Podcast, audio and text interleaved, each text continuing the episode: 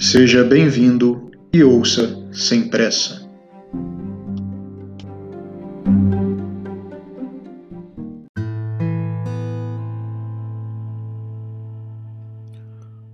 Olá, seja bem-vindo ao nosso podcast. Hoje nós faremos a leitura de uma carta que Epicuro escreveu a Meneceu sobre a felicidade. Que ninguém hesite em se dedicar à filosofia enquanto jovem, nem se canse de fazê-lo depois de velho, porque ninguém jamais é demasiado jovem ou demasiado velho para alcançar a saúde do espírito. Quem afirma que a hora de dedicar-se à filosofia ainda não chegou, ou que ela já passou, é como se dissesse que ainda não chegou ou que já passou a hora de ser feliz. Desse modo, a filosofia é útil tanto ao jovem quanto ao velho, para quem está envelhecendo sentir-se rejuvenescer através da grata recordação das coisas que já se foram, e para o jovem, poder envelhecer sem sentir medo das coisas que estão por vir. É necessário, portanto, cuidar das coisas que trazem a felicidade, já que, estando presente, tudo temos, e sem ela, tudo fazemos para alcançá-la. Pratique e cultive, então, aqueles ensinamentos que sempre te transmiti, na certeza de que eles constituem os elementos fundamentais para uma vida feliz.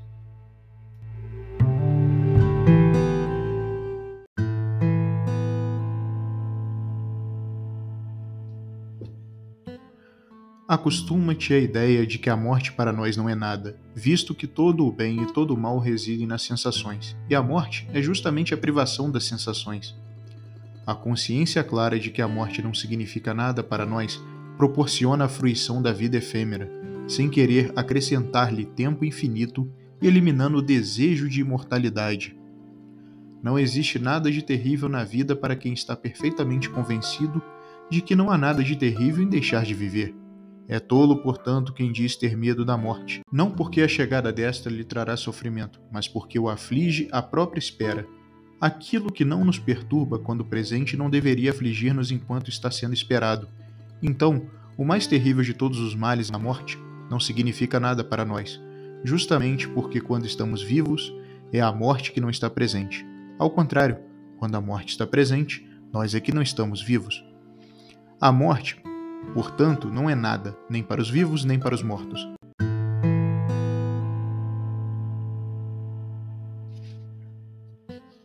O sábio, porém, nem desdenha viver, nem teme deixar de viver. Para ele, viver não é um fardo e não viver não é um mal.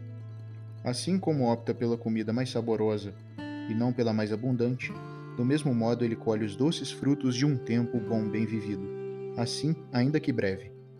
Quem aconselha o jovem a viver bem e o velho a morrer bem, não passa de um tolo, não só pelo que a vida tem de agradável para ambos, mas também porque se deve ter exatamente o mesmo cuidado em honestamente viver e em honestamente morrer.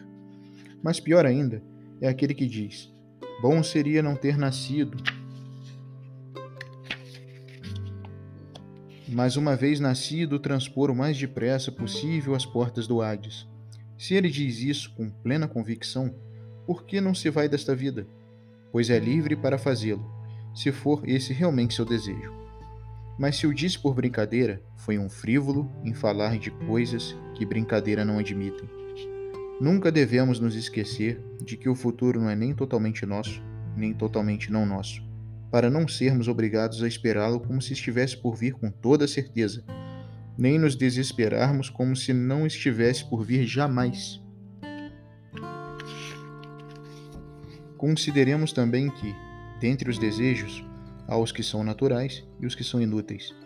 Dentre os naturais, há uns que são necessários e outros apenas naturais. Dentre os necessários, há alguns que são fundamentais para a felicidade, outros para o bem-estar corporal, outros ainda para a própria vida. E o conhecimento seguro dos desejos leva a direcionar toda escolha e toda recusa para a saúde do corpo e para a serenidade do espírito, visto que esta é a finalidade da vida feliz. Em razão desse fim, praticamos todas as nossas ações, para nos afastarmos da dor e do medo. Uma vez que tenhamos atingido esse estado, toda a tempestade da alma se aplaca. E o ser vivo, não tendo que ir em busca de algo que lhe falta, nem procura outra coisa a não ser o bem da alma e do corpo, estará satisfeito. De fato, só sentimos necessidade do prazer quando sofremos pela sua ausência. Ao contrário, quando não sofremos, essa necessidade não se faz sentir. É por essa razão que afirmamos que o prazer é o início e o fim de uma vida feliz. Com efeito, nós identificamos como o bem primeiro e inerente ao ser humano.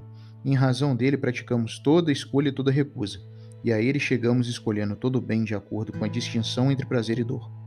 Embora o prazer seja nosso primeiro e inato bem, nem por isso escolhemos qualquer prazer. Há ocasiões em que evitamos muitos prazeres, quando deles nos advêm efeitos o mais das vezes desagradáveis, ao passo que consideramos muitos sofrimentos preferíveis aos prazeres, se um prazer maior advier depois de suportarmos essas dores por muito tempo. Portanto, todo prazer constitui um bem por sua própria natureza. Não obstante isso, nem todos são escolhidos. Do mesmo modo, toda dor é um mal, mas nem todas as dores devem ser evitadas. Convém, portanto, avaliar todos os prazeres e sofrimentos de acordo com o critério dos benefícios e danos. Há ocasiões em que utilizamos um bem como se fosse um mal, e um mal como se fosse um bem.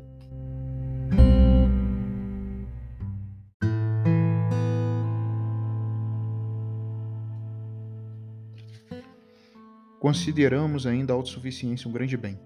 Não que devamos nos satisfazer com pouco, mas para nos contentarmos com esse pouco, caso não tenhamos o muito. Honestamente convencidos de que desfrutam melhor a abundância os que menos dependem dela. Tudo o que é natural é fácil de conseguir, difícil é tudo o que é inútil. Os alimentos mais simples proporcionam o mesmo prazer que as iguarias mais requintadas, desde que se remova a dor provocada pela falta. Pão e água produzem um prazer mais profundo quando ingeridos por quem deles necessita. Habituar-se às coisas simples, um modo de vida não luxuoso, portanto, não é só conveniente para a saúde, como ainda proporciona ao homem os meios para enfrentar corajosamente as adversidades da vida. Nos períodos em que conseguimos levar uma existência rica, predispõe o nosso ânimo para melhor aproveitá-la e nos preparar para enfrentar sem temor as vicissitudes da vida. Quando então dizemos que o fim último é o prazer, não nos referimos aos prazeres dos intemperantes ou aos que consistem no gozo dos sentidos, como acreditam certas pessoas que ignoram nosso pensamento, ou não concordam com ele ou interpretam erroneamente, mas ao prazer que é a ausência de sofrimentos físicos e de perturbações da alma. Não são, pois, as bebidas nem os banquetes contínuos, nem a posse de mulheres e rapazes, nem o sabor dos peixes ou das outras iguarias de uma mesa farta que tornam doce uma vida, mas o exame cuidadoso que investigue as causas de toda escolha e toda rejeição e que remova as opiniões falsas em virtude das quais uma imensa perturbação toma conta dos espíritos.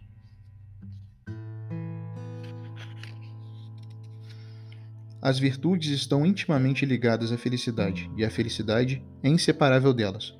Na tua opinião, será que pode existir alguém mais feliz do que o sábio, que tem um juízo reverente acerca dos deuses, que se comporta de modo absolutamente diferente perante a morte, que bem compreende a finalidade da natureza, que discerne que o bem supremo está nas coisas simples e fáceis de obter, e que o mal supremo ou dura pouco, ou só nos causa sofrimentos leves? Que nega o destino, apresentado por alguns como senhor de tudo, já que as coisas acontecem ou por necessidade ou por acaso ou por vontade nossa, e que a necessidade é incoercível, o acaso instável. Enquanto nossa vontade é livre, a razão pela qual nos acompanham a censura e o louvor, mais vale aceitar o mito dos deuses do que ser escravo do destino dos naturalistas. O mito, pelo menos, nos oferece a esperança do perdão dos deuses por meio das homenagens que lhes prestamos, ao passo de que o destino é uma necessidade inexorável.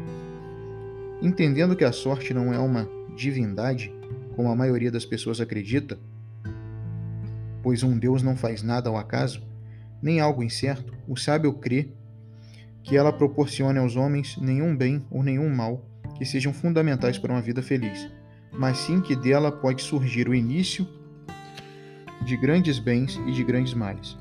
A meu ver, é preferível ser desafortunado e sábio a ser desafortunado e tolo.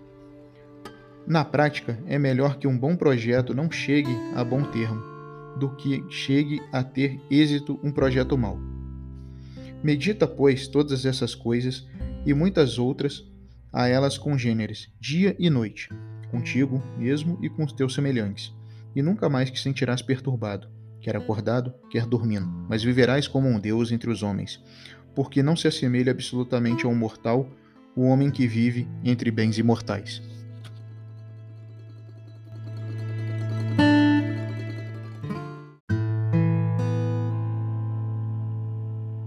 Essa foi a leitura da Carta sobre a Felicidade, direcionada a Mereceu, por Epicuro. Se você gostou desse podcast, deixe os seus comentários, faça suas críticas e continue nos acompanhando. Muito obrigado.